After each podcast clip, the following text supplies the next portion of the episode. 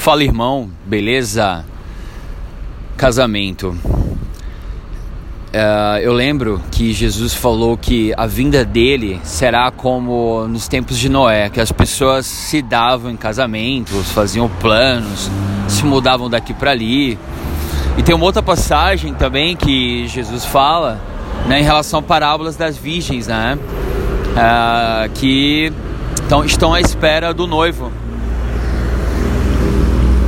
Então existem cinco virgens prudentes, cinco nécias tolas. Né? As prudentes elas estão uh, constantemente uh, com o azeite né? dentro da sua lamparina ali para ter luz, porque o, o, noivo, Jesus no caso, ele virá como um ladrão, como um piscar de olhos. E, é, e a gente está tão preocupado com essa vida.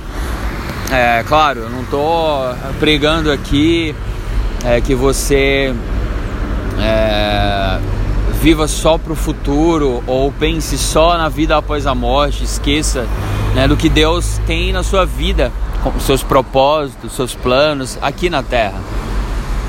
Mas o que eu estou querendo saber, é, trazer a reflexão é que possamos olhar para o futuro né, e ansiar.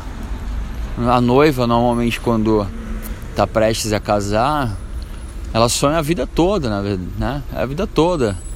Existe uma ansiedade, sim, mas existe uma expectativa, existe uma apreensão, né? Eu estou vivendo esse momento aí, esses dias de casamento e, e assim, realmente para noiva é por isso que há uma comparação, né? A, que a igreja de Jesus é, representa a noiva.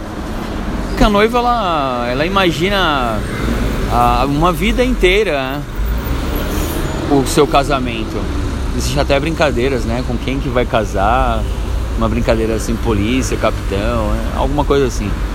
Mas é isso, isso é que a gente possa é, ansiar, né? Assim como Pedro falou que apressando a sua vinda, que ele virá entre as nuvens, todo todo olho verá todo joelho se dobrará a essa verdade.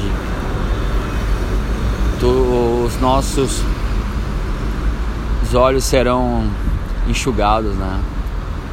Toda lágrima será será será enxugada, será colhida. E é isso. Essa é reflexão que a gente, se Jesus viesse hoje, será que eu ou você estaria pronto? Fica a reflexão. Orem por mim, paz.